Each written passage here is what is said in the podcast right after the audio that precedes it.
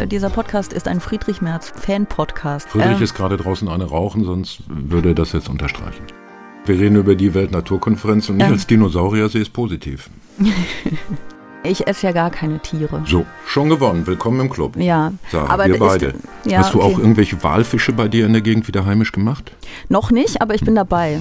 Reichsbürger und Klimakleber. Das sind zwei völlig verschiedene Dinge, aber beide lassen besorgt sein. Hier kann man bei Söder immer drüber schreiben, Bullshit vom Originalerzeuger.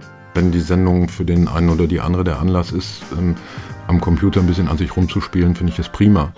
Dann können wir von mir aus anfangen.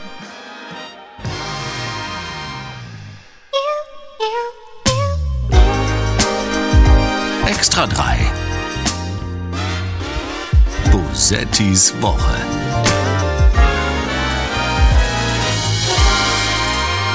Die Anlässe, die jetzt geboten sind, sind in keiner Weise so, dass man denkt, wir müssen jetzt aber grundsätzlich hier was irgendwie überprüfen. Wir haben ein Regelinstrumentarium, dass solche Reichsbürger, Verschwörungstheoretiker, 500 Vereinigungen, Verbände insgesamt nicht in die AfD kommen und wenn es ruchbar wird, sofort rauskommen. Da würde ich sagen, wir sind die sauberste Partei von allen. Ja, das war Bernd Baumann von der AfD mit einer völlig realistischen Einschätzung seiner Partei. Bosettis Woche ist das hier mit der letzten Folge für dieses Jahr. Mein Name ist Sarah Bosetti und ich werde heute wieder mit meinem Gast alles besprechen, was diese Woche passiert ist. Und es ist viel passiert. Es ist die Woche der Razzien. Außerdem hat Deutschland am Montag einen Prozentpunkt seines Speichergases verbraucht. Und, wenn ich es richtig verstanden habe, hört der eine von den Ärzten jetzt damit auf, Fußballspiele zu kommentieren. Heute bei mir zu Gast ist streng genommen niemand, denn ich sitze hier äh, fast allein in Hamburg, äh, aber mir zugeschaltet aus dem von hier aus fernen Köln ist ein Mann, den ihr von so ziemlich überall kennen könntet und es wahrscheinlich auch tut, aktuell, vielleicht bleiben wir beim aktuellen, aktuell aus der Heute-Show oder von seinem Küppersbusch TV, jetzt habe ich seinen Namen schon gesagt, als Produzent von Shea Krömer kennt ihr ihn äh, in irgendeiner Weise natürlich auch oder einfach, weil er jetzt gleich Hallo sagen wird. Friedrich Küppersbusch ist nicht hier, aber für euch da. Hallo. Hallo, guten Tag, Sarah. Guck, er hat wirklich Hallo gesagt. Ähm, du bist nicht im selben Raum wie ich, was ich sehr schade finde. Ich finde das ja immer schön, wenn man miteinander spricht, dass man einander dann auch sieht. Ähm, aber du bist in Köln, richtig? Der WDR bezieht hier ganz klar Position gegen Putin und hat großflächig den Heizbetrieb eingestellt und du würdest es bereuen, wenn du hier wärst. Oh, wirklich frierst du? Ja, ich habe so eine wattierte Jacke an. Es geht. Ich muss ja nicht, ich muss ja nicht meine Finger warm spielen wie der Hornist, der mich hier seit einer Viertelstunde durch die Wand unterhält. Ah, wie schön. Hm. Ja, das sind doch perfekte Voraussetzungen für diesen Podcast. Ich sitze ich sitz in Hamburg beim, beim NDR. Normalerweise bin ich ja auch nicht in Hamburg, aber jetzt gerade. Hier ist es sehr schön. Das äh, sage ich allerdings auch ein bisschen, weil der NDR diesen Podcast äh, produziert. Das heißt, ich muss ja, ich sehe, ich sehe Riesensender Nicken. übrigens, der NDR. Also hier beide Daumen hoch. Ja, ganz toll. NDR, bester Sender der Welt. Absolut. Ich kenne auch keine anderen. Gibt es einen anderen noch? Du musst hm. vorsichtig sein, du bist äh, Du bist ja bei einem anderen, ich habe den Namen schon wieder vergessen, aber der NDR ist auf sagen, sagen wir einfach branchenübergreifend Schurkensender. Alles, was nicht NDR ist. So, ich glaube, wir haben äh, den Teil haben wir abgehakt, weil wir müssen ja ein bisschen gucken natürlich auch. Es ist, wie gesagt, die letzte Folge für dieses Jahr, aber das Jahr ist ja auch schon recht alt. Wir müssen natürlich auch schauen, dass es nächstes Jahr weitergehen äh, kann. Ähm, ich glaube aber, wir haben jetzt genug geschleimt, sodass sie eigentlich nicht anders können. Wollen wir anfangen mit was Positivem? Unbedingt. Gewinner der Woche. Wer hat für dich diese Woche gewonnen? Friedrich Merz. Friedrich Merz hat für dich diese Woche gewonnen. Ja, der ist äh, schon immer über Null, weil er einfach einen sehr sympathischen Vornamen hat. Und ich habe, bevor ich hier zu dir ging, eine druckfrische Studie der Universität Mainz gelesen, die untersucht hat die Berichterstattung der deutschen Medien über den Ukraine-Konflikt. Da warten wir alle sehnlichst drauf, dass zu dieser geballten Meinungshuberei von Precht, Welzer bis AfD und zurück mal irgendwie Empirie auf den Tisch kommt. Und der, die dasjenige, das die neutralsten Noten bekommen hat in der öffentlichen Berichterstattung über den Ukraine-Konflikt, ist aus irgendwelchen Gründen Friedrich Merz. Was die Theorie nahelegen könnte, war er überhaupt da? Gibt es ihn überhaupt? Oder hat er es so fein gemacht? Ich habe überhaupt gar keine Kritik an Friedrich Merz, so ziemlich bei allem, was er tut und womit er sich beschäftigt. Ich finde Friedrich Merz auch ganz toll. Mhm. Ähm, ich finde, er hat äh, aktuell auch, also ich habe es ja in der Anmoderation schon gesagt, es ist ja so ein bisschen die Woche der Razzien, ne? Es ist mhm. erstaunlich.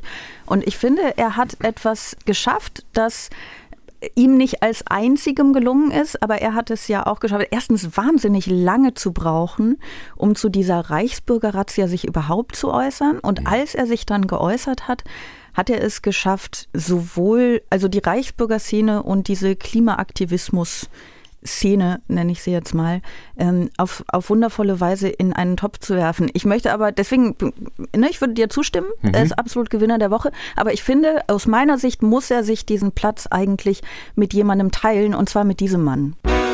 Zwei Worte nicht zu politischen Konkurrenten, aber leider zu schlimmen Entwicklungen. Reichsbürger und Klimakleber. Das sind zwei völlig verschiedene Dinge, aber beide lassen besorgt sein. Markus Söder. ja, also Schnee und ein Flitzebogenpfeil im rechten Knie sind auch zwei verschiedene Dinge. Machen mir auch viele Sorgen. Toll, der Markus. Ich hatte eigentlich darauf gesetzt, dass wir Friedrich Merz auch als Verlierer der Woche gleich wegen seinem Schwall über die Klimakleber, aber mach mal, Söder, geil. Nee, ich glaube, ja, nee, das sind beides Gewinner. Ich finde, sie haben das wirklich richtig, richtig toll gemacht. Ich finde es auch so schön, dass Markus Söder den Punkt gegen sich selbst selber bringt. Er sagt, das sind zwei völlig verschiedene Dinge. Und trotzdem nennt er sie aber in einem Satz, was ja jetzt mhm. erstmal gar nicht so notwendig war. Ne? Ja, ähm, aber man, man ist ja jetzt immer mehr auch für regionale Produkte in der Landwirtschaft und hier kann man bei Söder immer drüber schreiben, Bullshit vom Originalerzeuger. Also da ist kein Zwischenhandel und das kündigt er auch selber an. Wer Blödsinn möchte, hallo, hier bin ich. Ja, ich ähm, frage mich ein wenig, was ist das mit diesen Razzien eigentlich diese Woche? Was ist da los? Also Korruptionsskandal EU, ähm, dann ja. diese Großrazzia bei diesem Clan, ähm, bei den, ist ganz lustig, ne? ich habe über diese Razzia bei den Reichsbürgern geschrieben und dann so aus Spaß Reichsbürger durch Klimaaktivisten ersetzt, ne? weil ich mhm. dachte, dass bei einigen Leuten es vielleicht ein bisschen dabei hilft, die Dramatik der Situation zu erfassen. Und dann hat mich die Realität überholt. Ah, dann ist es passiert. Ja, ja also das ist natürlich Quatsch. Sie wollten natürlich nicht irgendwie bewaffnet äh, die Demokratie, also dieses deutsche politische System stürzen, aber mhm. dann kam tatsächlich die Razzia bei der letzten Generation und ich dachte, na super, was ist denn jetzt meine Aufgabe noch? Das fragt man sich ja manchmal. Äh, ja, ja, das ist, das ist das gute alte Dieter Hildebrand-Wort über Helmut Kohl, macht man keine Witze, da lacht man direkt. Und das äh, ist inzwischen flächendeckend aus Helmut Kohl ausgebrochen nach seinem Tod. Äh, und klar, also ich hatte auch noch überlegt, warum machen die jetzt diese medial ja sehr gut vorbereitete Reichsbürger-Razzia?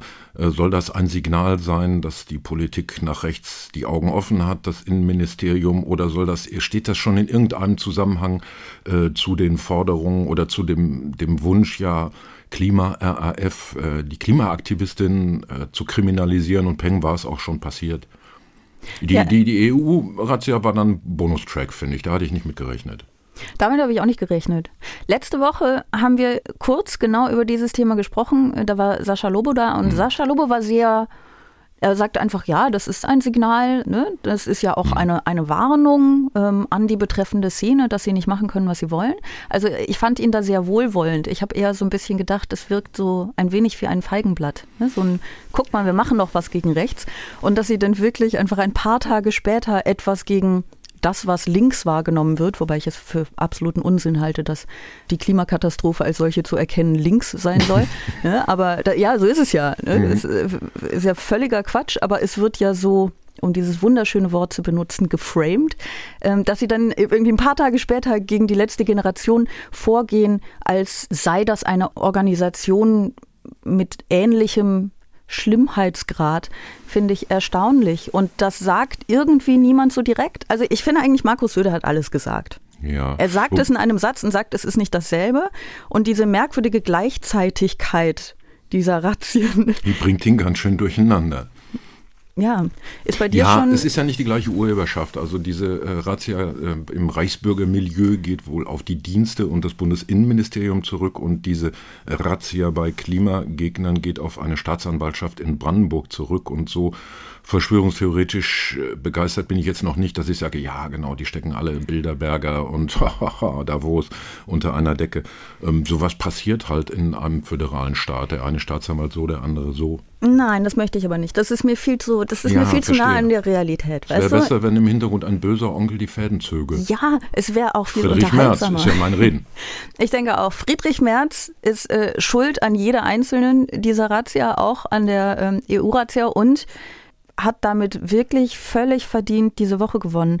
Ich habe das Gegenteil dabei. Das Gegenteil von. Verliererin der Woche. Du wolltest gerade fragen, das Gegenteil von Friedrich Merz? Ja, ich habe das Gegenteil von Friedrich Merz dabei. Ich habe visuelle Schwierigkeiten, mir das vorzustellen. Ich glaube, vielleicht, ähm, vielleicht stimmt es sogar, dass es das Gegenteil von Friedrich Merz ist. Wir, wir hören einmal ähm, einen O-Ton dazu und ich glaube, dass ihn niemand auf Anhieb wird einordnen können. Unsere Stimme ist laut und trotzdem wird sie nicht gehört. Das ist doch immer dasselbe bei jeder COP. Jedes Mal werden Jugendliche eingeladen, indigene Menschen und keiner hört ihnen zu. Es geht um die Weltnaturkonferenz. Die Weltnaturkonferenz, ähm, die läuft nämlich gerade in Montreal und das ist meine Verliererin der Woche. Weil, also mal kurz, alle, die das hier hören, Hände hoch, wer hat schon von der Weltnaturkonferenz gehört? Ja, jetzt ist hier so ein, ein Streberredakteur, äh, Ja, mit dem wir vorher darüber Obwohl der gesprochen NDR haben. sonst super ist. Ja, der NDR ist super. Der Ja. ist super. Der hat auch nur vorzügliche Redakteure. Es ist Die ganz schön. Ich sitze in diesem Studio und im Regieraum nebenan, aber ich sehe sie durch eine Scheibe sitzen drei Menschen, die, die sich hoffentlich für ihr Strebertum schämen. Aber ansonsten, ähm, ich habe gerade geguckt, äh, durch die Mikrofone habe ich gerade geguckt. Ihr habt alle nicht eure Hände gehoben, weil ihr alle nicht davon gehört habt. Ja. Hattest die, ja, du? viele haben, haben die Hand so halb hochgenommen, da war was in Sharm el-Sheikh neulich. Gilt Hast- leider nicht, können wir nicht anerkennen. Das War- ist Kanada. War, war es in deinem, äh, in deinem Bewusstsein, dass Nö, diese. hast du doch gestern rausgefingert. Du hast gesagt, wir reden über die Weltnaturkonferenz und ich habe dir geantwortet per SMS, ja, lese ich mal drüber nach. Ja, so ist es. Vielleicht ist es sogar eigentlich auch ein bisschen eine Gewinnerin der Woche für mich. Ich glaube, ich möchte das ändern. Für mich ist sie die Gewinnerin der Woche, weil sie es wirklich schafft, noch weniger Aufmerksamkeit zu bekommen als die Weltklimakonferenz. Und ich finde, das muss man erst mal schaffen. Also sie bewegt sich da ja schon so ein bisschen auf dem Niveau von irgendwelchen Kongressen und Konferenzen, von denen jetzt wirklich niemand gehört hat, weil jetzt es auch vielleicht in Ordnung ist, dass sich nicht alle Leute dafür interessieren, weil es irgendwie um Nischenthemen geht, für die sich einige Leute sehr interessieren und sehr, sehr viele Leute nicht. Aber es geht ja durchaus um etwas, das uns alle angeht. Ne? Also Zum Beispiel, ja, Artensterben. Ne? Also ich habe das dann auf deine dankenswerte Anregung ähm, mir doch mal reingelesen. Man findet auch ein ganz klein bisschen was, mal so einen Hintergrund bei tagesschau.de. Und die chinesische Präsidentschaft sagt, wir wissen eigentlich noch nicht so richtig, was wir in die Präambel des, äh, des Schriftstücks, das wir da zusammen mit 200 Nationen aufsetzen wollen, schreiben sollen. Also was ist das Ziel der Veranstaltung? Und dann wissen wir auch noch nicht, wer es bezahlen soll. Und ansonsten reden wir über Artensterben. Also letzten Endes ist es schon so ähnlich wie, wie Sharm el-Sheikh, Bares für Rares. Ähm, da sterben irgendwelche Tiersorten und die kloppen sich jetzt drum, wer bezahlen soll, dass man da vielleicht noch ein Feuchtreservat macht, damit irgendeine Libelle überlebt. Aber weißt du, ich glaube, das ist das Problem. Ich glaube, deswegen funktioniert das nicht, weil man bei Artensterben immer so das Gefühl hat, ja, dann gibt es halt den, weil ich kann, ich könnte dir jetzt nicht mal so einen absurden Tiernamen, wie es sie gibt, äh, nennen, weil es bei, in meinem Gehirn wie in den meisten Gehirnen so funktioniert, dass es nicht funktioniert. Ne? Also man, man vergisst die sofort wieder und denkt so, ja, okay, ob es jetzt diese eine Froschart in weiß ich nicht wo noch gibt oder nicht, wie beeinflusst das mein Leben? Also ich Ähm, als Dinosaurier sehe es positiv. Du bist noch da. Bist Ich habe, ich habe auch gelernt, ähm, dass, dass dieses häufige Rasenmähen im Eigengrün ist gar nicht gut. Also wir leisten einen Beitrag, wenn wir das mal schön sein lassen und vielleicht auch auf die gute deutsche Art gleich allen Nachbarn sagen, halt die Fresse, macht das Ding aus, ähm, wegen der Gräser und der Tiere, die daran leben. Und dann habe ich ja ein, ein Stück Brache im Garten. Die Nachbarn sagen, der Garten ist die Brache und darin baue ich selber Kartoffeln ohne Phosphate, ohne Stickstoffe, ohne alles an. Ich bin praktisch Ehrenmitglied dieser Konferenz. Das ist äh, großartig. Nun Und du du. bist, du bist ein, also wenn du, Lenk nicht ab, nun du. nun, nun ich, Ja, ähm, was ich für die, für das, gegen das Artensterben tue, ja. äh, ja, das ist eine wirklich gute Frage. Was tue ich gegen das Artensterben? Du isst bestimmte Arten nicht, zum Beispiel. Na, ich esse ja gar keine Tiere. So, schon gewonnen. Willkommen im Club. Ja, Sarah, aber wir ist- beide. Ja, Hast du okay. auch irgendwelche Walfische bei dir in der Gegend wieder heimisch gemacht? Noch nicht, aber ich bin dabei. Prima. Ich trage zu jedem Zeitpunkt einen Walfisch auf meinem Rücken äh, und suche einfach noch einen geeigneten Ort. Aber das tue ich, das ist, ich dachte, das ist selbstverständlich. Uh, ich dachte, Ja. das ist selbstverständlich. Ich dachte, das tun alle. Ich wollte das jetzt nicht so herausstellen. Nee, nee, das ist schon was ganz Besonderes. Also das ist ja auch immer so ein bisschen die Sache, ne? Auch was, was Klimaschutz angeht. Ich kann natürlich jetzt ganz toll sagen, dass ich nicht Auto fahren kann und das deswegen glücklicherweise auch nicht tue. Es gibt ja Leute, die können es nicht und tun es trotzdem. Ähm, und dann mache ich aber ja trotzdem ganz viel falsch. Und ich glaube, also ich habe so eine Zahl im Kopf, von der ich nicht ganz sicher bin, ob sie richtig ist, aber ich glaube so, dass äh, was man privat für den Klimaschutz tun kann, macht vielleicht ein Fünftel aus und vier Fünftel sind eigentlich Politik. Und ich gehe jetzt einfach mal fest davon aus, dass das beim Artensterben ähnlich ist. Und es ist auch wirklich eigentlich gar kein Nischenthema. Also es gibt ja irgendwie die Warnungen von ExpertInnen, dass über eine Million Arten aussterben könnte in den nächsten Jahrzehnten. Ne? Und das Insektensterben ist ja auch irgendwie ein immens großes Problem, dass es dann halt wirklich irgendwelche Obstsorten nicht mehr geben kann. Irgendwann haben wir keine Äpfel und keine Birnen mehr. Und was auch wirklich äh, in Gefahr ist, sind Kaffee und Schokolade. Da wird's ernst. Also Da wird's halt wirklich ernst. auf. Ja, genau. Also diese die die die Tiere, äh, Vögel, Insekten, Fluginsekten, Bienen, Hummeln, sonst was, Fledermäuse auch, die bestäuben. Das ist schon ein dickeres Ding, weil dann kann man auch kein Getreide mehr anbauen und was da noch alles so dranhängt. Und ich fand eine Zahl ganz interessant, dass wenn man die komplette industrielle Leistung der Welt zusammenrechnet, ist es halb so viel wie das, was die Natur tut. Also wenn man jetzt die Natur bezahlen müsste, hoppla hoppla, die wäre nochmal doppelt so teuer wie unsere Industrie. Und daraus abgeleitet sagten dann diese ExpertpunktInnen, ähm, das müsste eigentlich eingepreist werden. Also so ein Schmatzriegel oder eine Flasche Bier oder was auch immer müsste nicht nur das kosten, was es kostet, sondern es müsste berechnet werden, wie viel Land, wie viel Wasser, wie viel Tiere, was ist da dran kaputt gegangen. Dann hätten wir aber Preise im Supermarkt. Hoppala. Ja.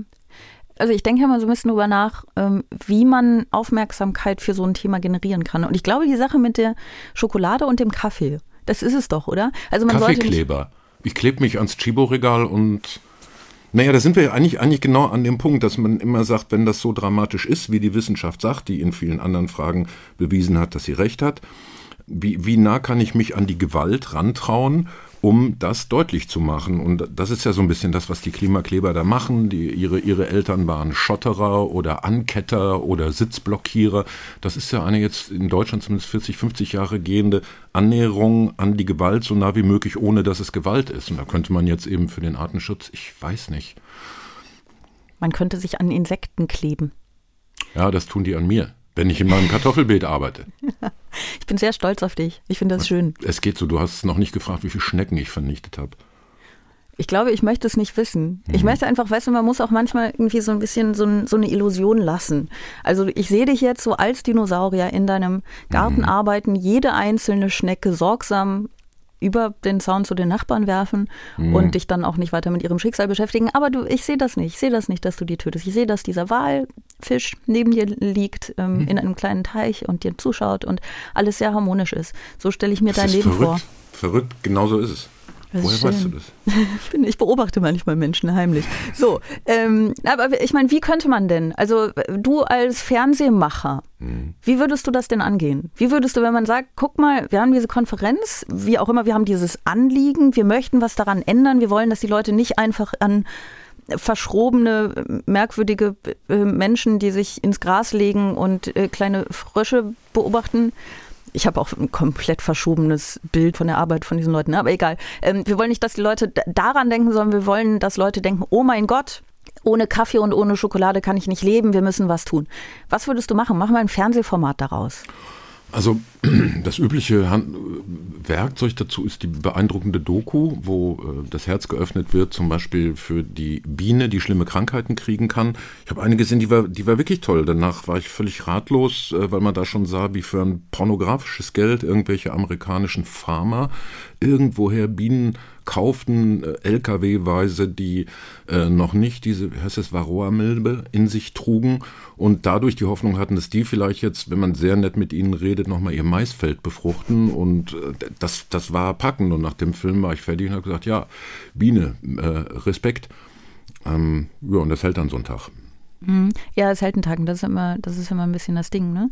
Aber es ist. Ähm Die, diese Sachen sind auch zu groß. Also bei, bei allem Respekt vor Klimaaktivisten oder Naturschutzaktivisten, ähm, bei den aussterbenden Arten, das hat einfach als Medienthema den Nachteil, da ist was weg, was man vorher nicht bemerkt hat. Das hast du eben schon beschrieben. Und bei dem Klima, ja, die Leute gucken heute raus und sagen, ist da ein ganz stinknormaler Winter, endlich mal wieder. Oder wenn es im Sommer fünf Grad wärmer ist, ja geil. Also das ist eine andere Form, eine abstraktere Form von Bedrohung als Bedrohung, für die man sofort auf die Barrikaden geht. Ja, vielleicht ist aber ähm, die Kunst im weitesten Sinne sogar ähm, mehr gefragt als vorher. Also ich frage mich das wirklich mal so ein bisschen, ne? weil ich mir manchmal so denke, was, was ist es denn jetzt? Was tue ich denn jetzt? Soll ich jetzt äh, Aktivistin werden? Ähm, ich habe irgendwann, es äh, tut mir leid jetzt für alle, die das ein zweites Mal hören müssen, weil ich das irgendwann schon mal erwähnt habe, aber ich habe irgendwann mal einen kurzen Text dazu geschrieben zum Thema Klimaschutz, in dem ich gesagt habe, ja Leute, dann nicht, dann schaffen wir es halt nicht. Der Mensch ist offenbar nicht dazu gemacht, Krisen, die länger als zwei Wochen dauern, zu bewältigen. Und es war ein sehr resignativer Text mit mhm. dem Gedanken, dass er aufrütteln könnte, was tatsächlich auch funktioniert hat. Ne? Es macht ja was anderes mit Leuten, wenn man ihnen sagt, aber wir müssen doch, wir müssen was tun, wir müssen was tun. Also wenn man sagt, ja, okay, dann nicht, dann schaffen wir es offenbar nicht. Und das hat bei einigen Leuten tatsächlich diese Reaktion hervorgerufen, dass sie gesagt haben, Moment, wir müssen noch was tun.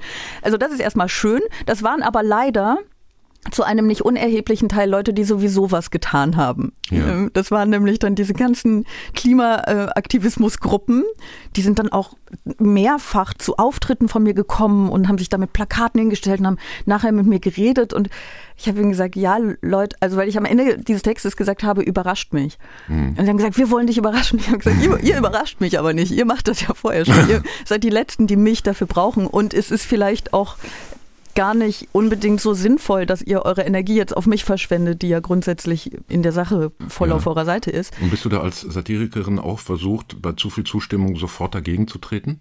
Ja, das, Schlimm, das ne? auch, das mhm. auch. Und das, das, das, das, ja, die ist ja unterbewitzt, diese Klimabewegung. Ne? Also überall da, wo bitterer Ernst einem entgegentritt, denke ich, ist, liegt sofort nahe, die Waffe des Humors zu sagen, hallo, guckt mal in den Spiegel. So alleine apodiktisch recht habt ihr auch nicht. Oder äh, könnt ihr es auch ein bisschen freundlicher sagen. Das ist natürlich bei so einem Thema, das man selber als Herzensanliegen hat, schwierig. Ja, äh, ja. Wobei ich ehrlich gesagt die Leute jetzt in der direkten Begegnung überhaupt gar nicht so empfunden habe. Also ich habe schon äh, Leute als sehr verzweifelt empfunden, aber auch sehr, sehr, sehr freundlich. Also das waren eher so ein bisschen abgedrehte Freaks im positivsten Sinne. Ne? Also mhm. wirklich sehr junge und äh, sehr viel ältere Menschen, komplett durcheinander ich weiß nicht, ich, ich habe das schon als sehr positiv empfunden, wobei mir auch Leute erzählt haben, dass sie ähm, Menschen kennen, die in psychologischer Behandlung sind, weil sie, äh, weil sie das nicht aushalten. Diese nahende ja. Katastrophe, die ne, irgendwie, mhm. ähm, die so als solche einfach partout nicht wahrgenommen werden will. Ich bin ähm, immer ein bisschen verführt eigentlich diese Idee, dass wir Menschen uns mal als vorübergehenden Pilzbefall diesen Planeten sehen, faszinierend zu finden. Also ich bin noch nicht bei Elon Musk, der heimlich still und leise Mars-Missionen vorbereitet, um da eine kleine Elite von Menschen, Männlein, Weiblein, divers, zum Mars zu schießen und zu sagen, da wird sich dann durch eifriges Fortpflanzen und Bedingungen, die ich mir auch noch nicht richtig vorstellen kann, eigentlich ein Homo sapiens sapiens sapiens marsiensis rausbilden und der wird dann das Fortbestehen in gewisser Hinsicht der Menschheit garantieren, weil wir es hier sowieso äh, in die Tonne rocken. Das ist so als Science Fiction schon sehr faszinierend. Und nochmal Stichwort Dino. Vielleicht sind wir Dinos, die irgendwelche Vereine gründen, die theoretisch den Kometeneinschlag aufhalten wollen. Nur, dass wir den diesmal selber gemacht haben. Aber äh, ich finde, da spricht der Satiriker aus dir.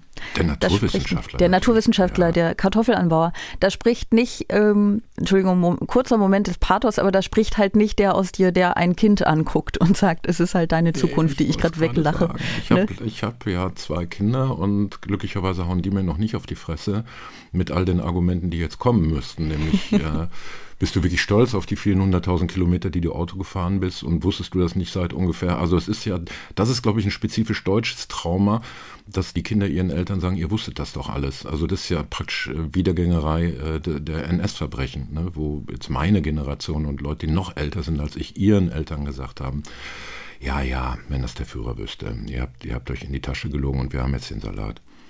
Genau das wird passieren. So ist es. Meine Kinder auch. gehen noch pfleglich mit mir um. Ja, ähm, wie alt sind Sie denn? Ja, 26 und 31. Ah, dann sind Sie ja auch schon so ein bisschen mitschuld. Das ist doch ganz schön. Ja, das ist, wobei tatsächlich äh, beide keinen Führerschein, beide ÖPNV-Junkies, teilweise sehr fragwürdige Ernährung aus grünen Sachen. Also das fand ich eigentlich an denen besonders beeindruckend, dass dieses ganze Gerede, wir sind ja mit stinkenden VW-Käfern zu jeder Umwelt- und Anti-AKW-Demo gefahren, koste was wolle. Äh, und die haben dann einfach gesagt, ja, habt ihr toll gemacht, wir haben einfach kein Auto, fertig. Wie schön. Was regt sich denn dir vor allem stolz oder ist es auch so ein bisschen nervig? Nee, nervig, nervig ist es auf, auf, auf keinen Fall. So eine Zeit lang habe ich gedacht, naja, also kommt mal in der Realität an, aber das kann man ja 26, 31-Jährigen nicht mehr sagen. Die haben ihre eigene Welt erschaffen, aus der meine ziemlich in Teilen fragwürdig aussieht. Ja, aber das ist doch auch irgendwie schön, oder? Ja. Das sage ich jetzt noch so, so hochtrabend. Meine Tochter ist ja erst drei, die kann noch nicht so viel mir vorwerfen, was ich, ja. äh, ne, aber das kommt bestimmt später und dann wird sie äh, im besten Fall ja auch einfach viel besser sein in allem, also moralisch vor allem in allem viel besser sein als ich. Und ich werde die ähm, in alten Vorurteilen festgefahrene Mutter sein vielleicht. Ja, das ist dein Job dann oder das ist ja unser Job. Ne? Also ich, ich glaube auch, dass zwischen der Umweltbewegung der, der 80er Jahre, wie ich die miterleben durfte, und dem, was heute Klimaaktivistinnen machen, nicht wirklich fundamentale Gräben sind. Aber es ist verdammt nochmal unser Job als Dinos, eine Projektion zu sein für, was ihr alles falsch gemacht habt. Wahrscheinlich könnten wir uns unterhaken, völlig einer Meinung sein, sagen, komm, das können wir zusammen anstellen, aber das würde deren Motivation brechen. Das ist ähm, eine sehr, sehr schöne Haltung dazu. Ich weiß nicht, ob es die einzig richtige ist unbedingt. Hm, ja, ähm, ich finde, es ist auch eine richtige auf jeden Fall. Und sie hat was sehr Uneitles. Sie hat was, ähm, sie hat was sehr Elternhaftes, im, wirklich im völlig unironisch, völlig positivsten Sinne so ein, ich gebe mich dafür her, weil das gut für dich ist. Das finde ich schön. Das gefällt mir sehr gut. Ja, kann, vielleicht ist es doch auch eitel an der Stelle, wo, wo ich sage, diese Widerstandskraft jetzt von, von heute 20, 30-Jährigen ähm, sehe ich doch mit größter Sympathie. Also so sind wir doch auch da reingegangen und manchmal fände ich schön, wenn die sagen würden, äh, prima, dass du kein Franzose bist, dann wäre ich ja in ein Land mit 52 Atomkraftwerken reingeboren worden und das habt ihr alten Säcke ja immerhin hingekriegt oder so. Also wie gesagt, deswegen glaube ich, der Graben ist gar nicht so groß. Nein, aber der Graben muss ja auch nicht so groß sein. Es ist ja eine schwierige Diskussion. Ne? Ich finde es immer ein bisschen schwierig, dieses äh, alten Bashing. Ne? Also mhm. dieses, ah, die alten Leute, die wissen das ja alles nicht. Also das wird ja gerne mal, egal ob jetzt Alice Schwarzer gerade mal wieder in der Talkshow war oder Thomas Gottschalk, Gottschalk irgendwas gesagt hat zu politischen Themen, was glaube ich auch nicht unbedingt seine Kernkompetenz ist. So, mhm. ähm, es wird immer gesagt, ja, der alte weiße Mann, es, es, wird ja tatsächlich auch über Ali Schwarzer gesagt, dass sie ein alter weißer Mann ist, so, ne? Und also ich finde die Kritik in der Sache meist richtig, aber ich finde es manchmal ein bisschen schwierig, wenn es immer aufs Alter geschoben wird, weil das so, so entmündigend ist. Also es ist ja nicht so, als wären äh, alte Leute nicht einfach auch Menschen, die schon sehr lange auf der Welt sind. Und an irgendeinem Punkt ist es vielleicht wirklich so, dass der Geist ein wenig starrer wird? Das ja, ich wüsste, ich wüsste das echt gerne, Sarah. Äh, welcher Teil von dem Mus, das in meinem Gehirn schwappt, ist wertvoll.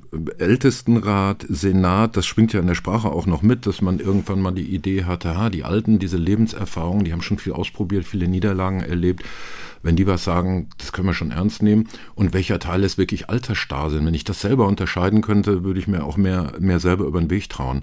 Das ist halt schwierig. Ich finde es inzwischen, ich bin ein alter weißer Cis-Mann sogar noch. Mhm. Ähm, also das ist, das ist ja einfach eine Mehrfachdiskriminierung nach Geschlecht, nach Hautfarbe, nach Alter, nach sexueller Präferenz. Und wenn der Weg zur Freiheit der ist, dass erstmal alle, alle Fehler nachmachen. Also, dass der Kampf gegen Sexismus zum Beispiel sexistisch geführt wird oder äh, der Kampf um Altersgerechtigkeit mit grober Altersungerechtigkeit geführt wird, dann ist es eine Puppe, eine Phase und ich gucke auf die Zeit dahinter. Ja, wobei, also du, du sagst, das ist eine Diskriminierung nach all diesen Kriterien. Das stimmt natürlich irgendwie, aber du sagst es aus der Sicht einer Gruppe, die ja faktisch nicht diskriminiert wird. Du bist ja eben nicht. Ich bin ein prototypischer alter weißer Cis-Mann. Ja, du bist. Das begegnet einem auch. Also ich bin ehrlich gesagt gar nicht so ein großer Fan dieses Ausdrucks. Ich bin auch kein großer Fan des Ausdrucks äh, Kartoffel für Deutsche und so. Ich finde das finde es allerdings nicht so schlimm, ne? weil es eben in dem Fall Leute genau. beschreibt, die erstmal ähm, nicht unter Diskriminierung leiden. Wenn es jetzt irgendwann passieren sollte, dass ähm, ältere weiße Cis-Männer die Unterdrückten unserer Gesellschaft werden, dann bin ich die Erste, die sagt, okay, unterdrückt sie, aber hört auf, sie so zu nennen. Nein, dann, dann ne, bin ich die Erste, die dagegen, ähm, dagegen kämpft. Aber so, so ist es ja faktisch nicht. Insofern finde ich es ehrlich gesagt nicht so dramatisch. Ich bin aber auch kein großer Fan dieser Ausdrücke, weil es natürlich irgendwie. Nee, das ist so ein Pendelschlag, ne? Also, ähm, Erstens die Kartoffel fand ich, ich finde sie ganz sympathisch. So etymologisch geht es zurück auf die 60er Jahre, als die italienischen oder aus Italien kommenden Gastarbeiter.innen ähm, Spaghettis bezeichnet wurden und es sollen tatsächlich italienische Menschen in Deutschland gewesen sein, die gesagt haben, ja toll, Spaghetti, ihr seid halt Kartoffeln. Und das ist dann nur von anderen Migrantengruppen, zum Beispiel den türkischen Migrantengruppen, adoptiert worden. Deswegen, mhm. und ich baue Kartoffeln an und liebe Kartoffeln. ähm, du erwähntest es bereits. Genau. Ja. Und da ergibt sich eine gewisse inhaltliche Kontinuität. Das ist halt alles, im Alter hat man Zeit, die Dinge zu Ende zu denken. Ja, ich glaube nur, also um, um mal auf dieses Altersding an sich zu kommen, ne? vielleicht wird der Geist starrer und es ist aber interessant, dass du sagst, dass du dir quasi selbst nicht ganz darin trauen ja, kannst zu beurteilen, was mhm. Altersstarrsinn ist und was vielleicht aber trotzdem einfach noch eine sehr legitime Sicht auf die Dinge ist. Es ist ja nicht so, als würdest du äh, ab dem 60. Lebensjahr plötzlich komplett deinen Verstand verlieren oder so. So ist es ja nicht. Aber dieser Akt des sich Hinterfragens, der reicht im Grunde ja ehrlich gesagt schon fast, weil er mit einer Bereitschaft einhergeht, sich anzuhören, was andere Leute sagen. Also zum, zum einen finde ich das ganz toll, in manchen Situationen, zum Beispiel auch im, im Austausch mit meinen Kindern oder mit jungen, deutlich jüngeren Menschen zu sagen, weißt du was, das lohnt sich nicht, richtig nicht auf. Du kämpfst da äh, viele Energien kaputt und kommt nichts bei rum. Und an anderer Stelle sagen zu können, äh, hier ist, hier ist der Rubikon, kein Schritt weiter, hier müssen wir sofort, hier, hier solltest du sofort. Und meine Unsicherheit ist, ob ich da immer das Richtige treffe. Ne, ob ich dann so altersentspannt sage, hier lohnt sich der Kampf nicht, irgendwas durchwinke, wo gekämpft werden müsste und andersrum auch. Und ich sehe auch, das ist, glaube ich, auch nicht, also wenn Erika Steinbach oder solche Leute Männer sind, dann okay.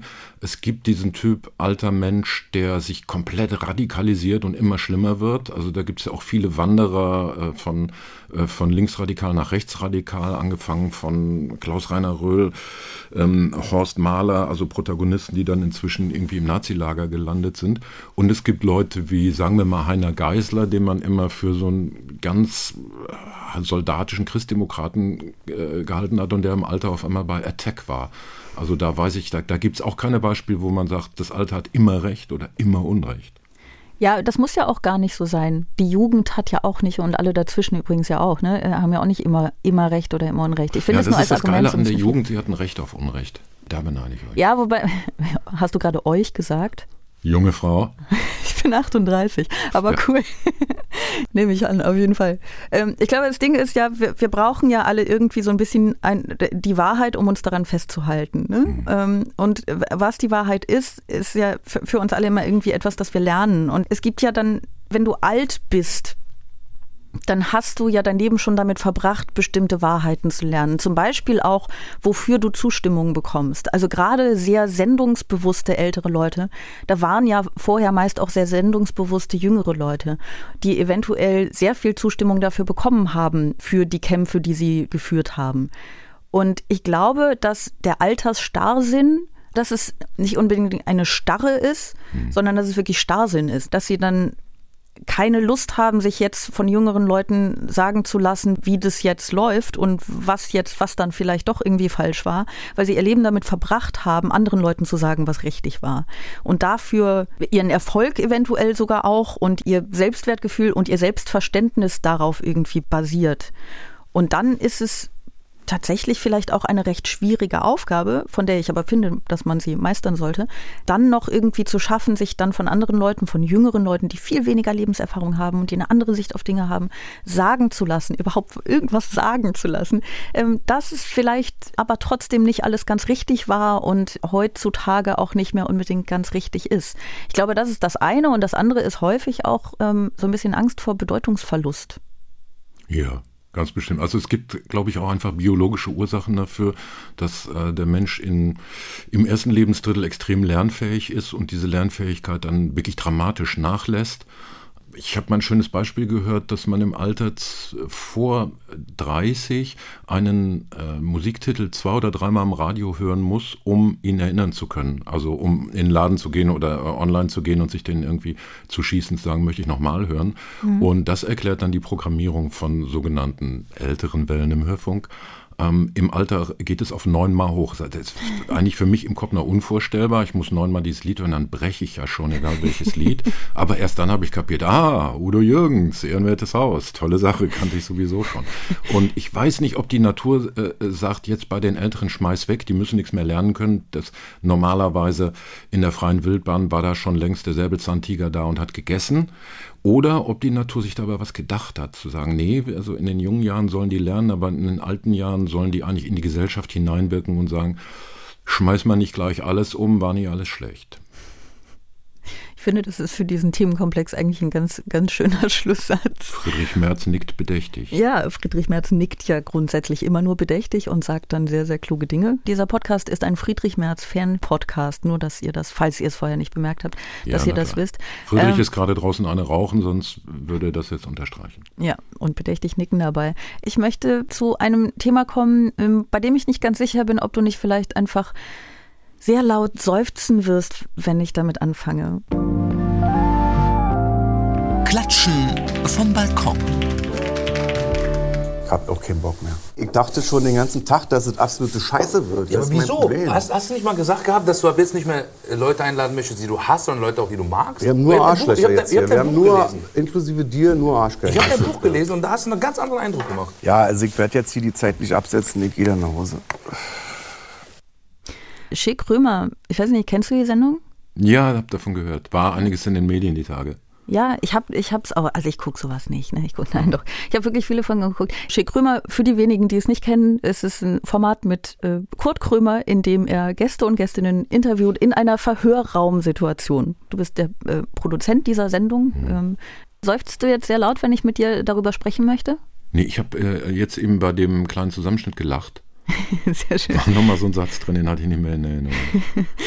ja, du musst den neunmal hören, damit du ihn dir dann ja, runterladen kannst. Gerne, spiel nochmal ein. Ja, genau. Das ist der Schäkrömer Fan-Podcast, falls ihr es nicht mitbekommen habt. Wir hören jetzt, wir hören jetzt noch neunmal Kurt Krömer zu. Ähm, Schäkrömer ähm, ist, hat zu einem Ende gefunden. Also, ich wollte gerade sagen, ist abgesetzt worden, aber es stimmt ja gar nicht, ne? So ist ne, es nicht. Von Alex abgesetzt, also von Kurt Krömer. Ja, von Kurt Krömer ist das Format abgesetzt worden. Und ich finde es, ich muss dir jetzt mal kurz, oder euch, ne, aber du bist ja gerade da, zumindest in Hörweite, Honig um den Mund schmieren. Ähm, ich fand es wirklich äh, ein sehr spannendes Format. Ich fand das sehr schön. Und du hast gesagt, äh, Kurt Krümmer hat im Grunde alles schon zum Ende gesagt. Und du möchtest das jetzt ja auch nicht unbedingt alles nochmal wiederholen oder irgendwie andere Dinge dazu sagen. Äh, das verstehe ich auch ganz gut. Ich finde das Ende, ehrlich gesagt, auch nicht das Spannendste an dem Format, weil ich, mhm. es wundert mich gar nicht so sehr. Es gibt so Jobs oder in dem Fall Projekte, die kann man nicht für immer machen, wenn man ein glücklicher Mensch sein möchte. Mhm. Ähm, und ich finde das irgendwie recht offensichtlich, dass man um jetzt mal Herrn Krümer zu zitieren, Arschlöcher-Interview nicht unbedingt für immer machen kann. Das wundert mich also gar nicht. Mich interessiert vielmehr, warum ihr damit angefangen habt. Was wolltet ihr mit diesem Format? Äh, Kurt Krömer hatte äh, vier Jahre nichts mehr im Fernsehen gemacht, hatte auch eine, eine Schale, eine überdrüssige Empfindung mitgenommen von seinen letzten Produktionen. Das hatte nach meinem Verständnis eher mit Produktionsumständen zu tun, mit Sparsamkeit, übertriebener Sparsamkeit, mit zwei, drei Produktionen am Tag machen, neun, zehn Gäste. Es gab zwischen, hat er mal erzählt, zwischen ihm und dem Regisseur auf dem Ü-Wagen einen geheimen Code. Wenn er in der Show drin mit einem Gast nichts mehr zu besprechen wusste, dann sagte er, und, wo soll die Reise hingehen? Und manchmal, so erzählte Kurt, war das seine erste Frage, weil er einfach vor Produktionsdruck gar nicht dazu gekommen ist, sich hoffen kann. Und wenn die auf dem Ü-Wagen hörten, ah, neuer Gast, Applaus, Applaus, Alex begrüßt ihn und sagt, und wo soll die Reise hingehen? wussten die, okay, nächsten Gast reinschicken. Oh so, also das war, glaube ich, ähm, sehr belastend für Alex gewesen. Deswegen hat er eine vierjährige Bildschirmpause gemacht und mm, kam dann tatsächlich auf, auf uns, auf mich zu und sagte, ich ich habe Truppenbetreuung in Afghanistan gemacht als ähm, Totalverweigerer, also war nie beim Bund, nie im Zivildienst, aber das habe ich mir gegeben. Und ähm, ich bin seit Jahren ein Teil alleinerziehender Vater. Also die, die Realität, durch die ich in den letzten Jahren durch bin, möchte ich eigentlich spiegeln in einem neuen Format. Ich möchte nicht die alten Formate, wo auch die Sender sagen würden, ja klar, war doch toll, mach nochmal, ähm, wieder machen, sondern ich möchte diesen ja, Reifeprozess, würde ich das jetzt mal nennen, ich möchte den in einem Format ausdrücken. Und dann haben wir ja durchaus ein Jahr dran hin und her geschoben und geguckt, ist es dann ein Reportageformat, lernt Krömer irgendwo anders Menschen kennen oder verlegen wir es ins Studio und dann legt er irgendwann eine Zeichnung von dieser äh, abgerockten Resopalbude irgendwo zwischen, zwischen äh, imaginiertem äh, RBB-Büro und Stasi-Gefängnis auf den Tisch und ja, und dann waren wir im Go. Und dann haben wir Glück gehabt mit dem Sender, weil, weil äh, eine Deko für letztlich auch Geld zu bauen, die daraus besteht, dass das Publikum definitiv nicht sieht, sondern nur eine geschlossene Wand, war schon eine Mutprobe. Und dann sind wir reingesprungen ins Abenteuer. Und, und Alex hat diese Wendung, wir laden uns Freunde ein und Arschlöcher und sagen aber nicht, wer es wer, geprägt. Und ja, die stand dann über diesen 41 Folgen. 41 Folgen. Mhm. Schön. Ja, und sehe ich so wie du. Also ähm, man kann da wahrscheinlich Lenore reinkippen und, und, und versuchen, einen, äh, den Host, den Helden zu überreden, jetzt macht doch noch eine Staffel oder irgendwie so. Das war bei Alex komplett unmöglich. Der ist völlig klar mit in seinem inneren ja, Dialog. Ja, nein, macht das auf keinen Fall. Genau, ne? Und es wäre dann im Nachhinein, sagt man dann, ja, dann haben wir halt noch irgendwie ein Vierteljahr Geld verdient oder auch nicht, ist ja der RBB. Äh, aber eigentlich haben wir dem Guten Schlechtes zugefügt. Und so steht das Ding da rum. Alex, glaube ich, kauft sich ein, dass äh, ab und zu mal Leute sagen werden, war eine super Show heute, wir haben uns nass gelacht, aber macht auch noch mal sowas wie Shea Krömer. Und wenn man das hinbekommt, zu dem Zeitpunkt aufzuhören, wo, wo sehr zu erwarten und zu erhoffen ist, dass die Leute sagen, das war mal geil, da haben wir, da haben wir 41 Mal Überraschungen erlebt, das hat sich nicht selber zitiert, dann ist der Job gemacht. Ja, glaube ich auch. Also bei aller Liebe zum Format finde ich das sehr gut, dass es mhm. jetzt aufhört. Ich glaube, das, das mhm. ist ein, eine gute Entscheidung. Ich finde es aber auch interessant, weil die Rollenverteilung so klar ist durch das Setting. Mhm. Ähm, und ich finde ja immer die Frage interessant, wem man eine Bühne bietet. Und ihr habt im Grunde alles ja anders gemacht, als ich es als ersten Impuls machen würde, in dem Sinne, dass ihr ganz viele Leute eingeladen habt, von denen ich denke, denen sollte man keine Bühne bieten. In ein, zwei Fällen hätte ich da auch äh, Kritik dran, so, mhm. ne? Also, weiß nicht, Julian Reichelt und so, irgendwie, aber das ist, ich meine, sonst wäre es ja auch langweilig, ne? Wäre ja langweilig, wenn jetzt irgendwie man diese Sendung guckt und wirklich 41 Folgen lang denkt, ja, das ist komplett gelungen, genauso muss es sein. Aber ja, grundsätzlich, hat, hm? Ich, ich, glaube, was im Moment noch ein bisschen übersehen wird, was man vielleicht in ein, zwei Jahren klarer sieht, ist, dass es, um jetzt was sehr Unbescheidenes zu sagen, dass das Format so eine schlingensiefsche Dimension hatte, wo es also jetzt gar nicht so sehr darum ging, dass irgendwelche äh, Journalistinnen äh, im warmen Redaktionsstübchen sitzen und sagen, oh, die Frage hätte ich aber an so, hätte aber nicht und den hätte aber nicht, ähm, sondern wo Alex diese Rolle des, wie er sich selbst äh, apostrophierte Starjournalisten konsequent vor die Wand und durch die Wand gefahren hat. Also es hatte da ja auch etwas Theatralisches. Mm. Wenn man das auf der rein journalistischen Ebene liest, dann äh, gab es jetzt viele gute Ratschläge und viele sehr schlaue Kritiken, ähm, die aber eigentlich diese Dimension nicht gesehen haben. Ja, also die also, Mut zur Katastrophe oder, oder Benjamin von Stuttgart-Barre war, war auch mal Gast und wir haben, äh, haben auch jetzt zum Ende nochmal darüber geredet und der sagt, der macht's wie ich, der zündet die Kerze an beiden Enden an und nimmt in dem Moment keine Rücksicht darauf, dass er die Kerze ist. Ja, ähm, grundsätzlich ist es ja immer leichter zu kritisieren von allem anderen abgesehen ist es ganz einfach, sich diese Sendung anzugucken und denken, ah, und zu denken, ja, da hättest du vielleicht so und so auf ja, Julian Reichelt reagieren das, müssen, wie auch immer. Das ist sowieso ja der sehr viel einfachere und liest Job. sich auch süffiger. Also ich habe, habe in der Zeit zum Beispiel der altehrwürdigen Zentralorgan des Deutschen Oberstudienrates eine äh, sehr kluge Belehrung gelesen anlässlich der Reichelt-Sendung darüber, wie ein wirklich gutes Interview zu führen sei und was da alles an Vorbereitung, nachhaltiger Recherche und beharrender Fragestellung zu beachten sei. Vielen Dank Dank. Ich bin erst 44 Jahre in dem Job und freue mich immer, wenn ich von Printkollegen was lernen kann. Nun war es aber dummerweise die Zeit, äh, das einzige Medium, das bis dahin ein Reichelt-Interview hatte, in dem Presseratsrügen, Drogenmissbrauch am Arbeitsplatz, ähm, ein amerikanischer Prozess gegen Springer gar nicht vorkamen und dass eine Dutzfreundin von Reichelt mit ihm geführt hat und die Zeit hat es dann zum Druck aufgerüscht auf sie, damit es nicht so arg parteiisch aussieht. Und wenn mir so Leute, die selber da eine interessante Kostprobe vorlegen, anschließend kluge Ratschläge erteilen, dann gibt mir meine langjährige Insassenschaft in dieser Branche den Mut und ich finde aber auch das Recht zu sagen, lese ich gern ein andermal. Ja, ähm, ich finde, das Recht hast du auf jeden Fall. Sowieso. Du kannst es ja auch einfach wirklich nie lesen. Ich würde da aber gar nicht so.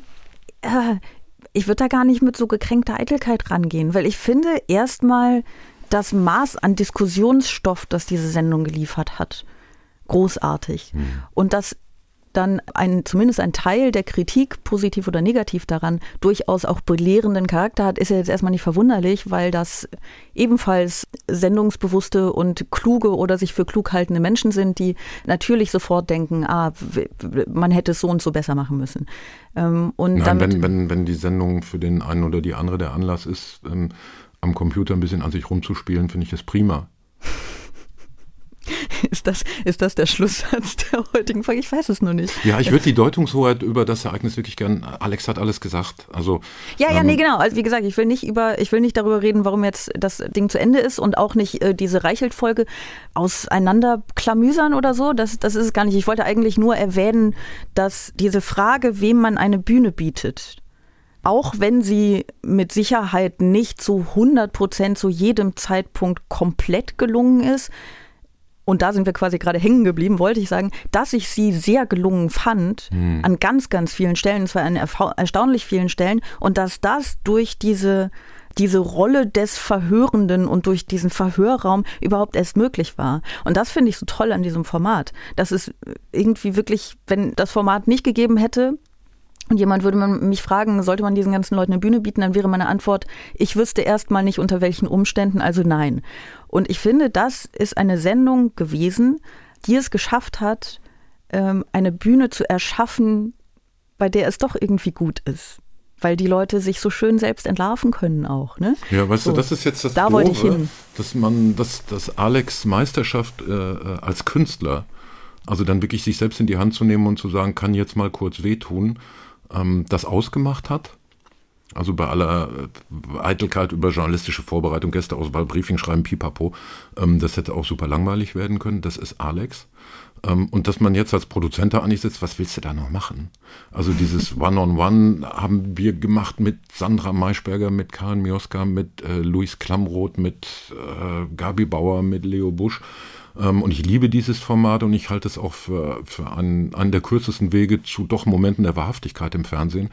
Und ähm, aus Produzentensicht war Shea Krömer die Essenz davon. Also noch weiter radikalisieren habe ich im Moment keine Idee. Wenn du eine hast, sag Bescheid. Okay, ich denke drüber nach. Das siehst du, das ist jetzt nämlich ein schöner Schlusssatz. Ha, jedenfalls. Vielen dass Dank für ich keine Ideen mehr habe. Na so. Nein, dass du nein, dass es, ähm, dass es gut ist, dass es das ja. gibt. Jetzt als Gesamtwerk von 41 Folgen, also ich wollte gerade sagen, dass es das gab, aber das ist ja Quatsch. Es existiert ja noch, es wird ja noch nicht fortgeführt, aber ähm, all diese Folgen könnt ihr euch anschauen. 41 Folgen, es lohnt sich sehr. Ich hatte sehr viel schmerzhaften Spaß dabei. Ja. So.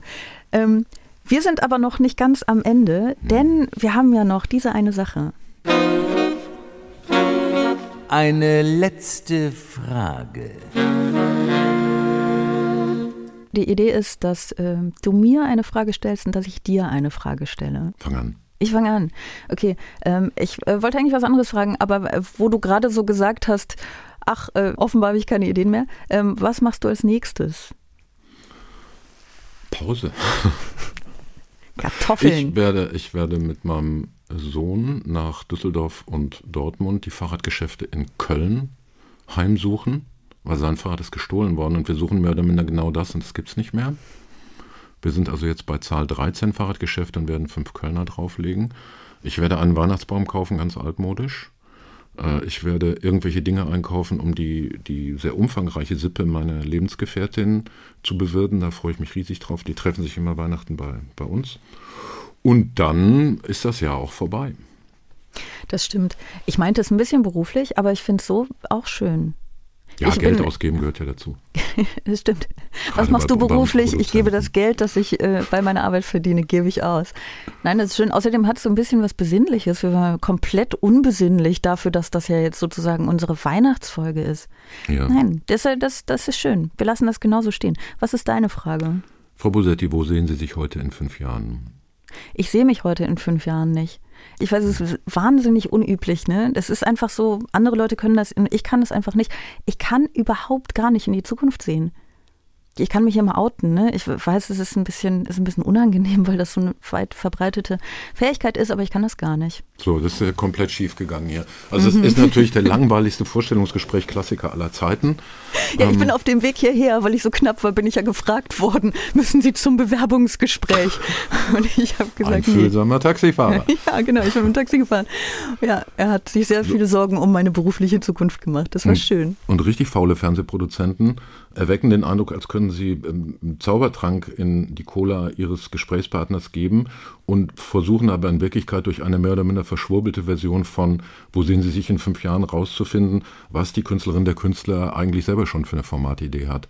Behaupten aber nachher immer, ja, die Formatidee war natürlich vom Produzenten. Ah, ich verstehe. Aufpassen. Äh, insofern recht ungeschickt, mich das öffentlich zu fragen. Natürlich, weil dann könnte ich das ja im Nachhinein belegen, dass es, äh, dass es meine Idee war. Ich habe Nee, das ist, das ist noch infamer, weil ich dadurch, dass ich diesen, diesen Produzententrick offenbare, dir natürlich ein klares Signal öffentlich sende, hey, wir arbeiten ohne Tricks. Ja, das ist gut.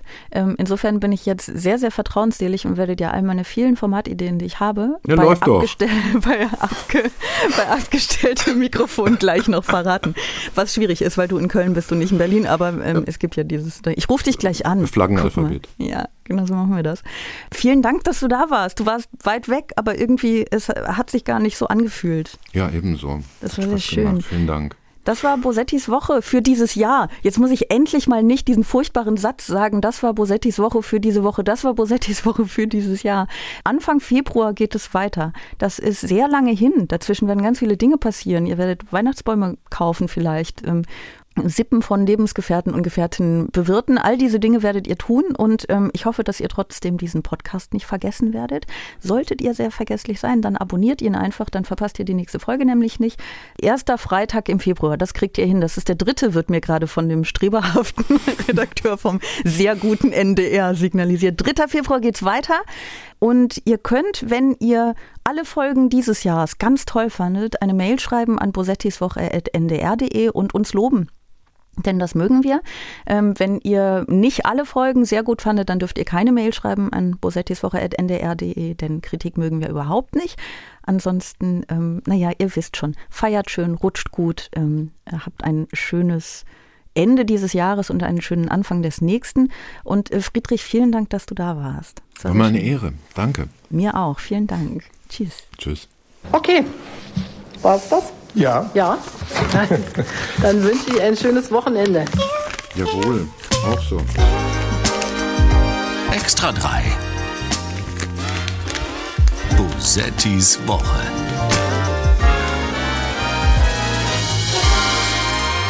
Ein Podcast vom NDR, immer freitags nachmittags.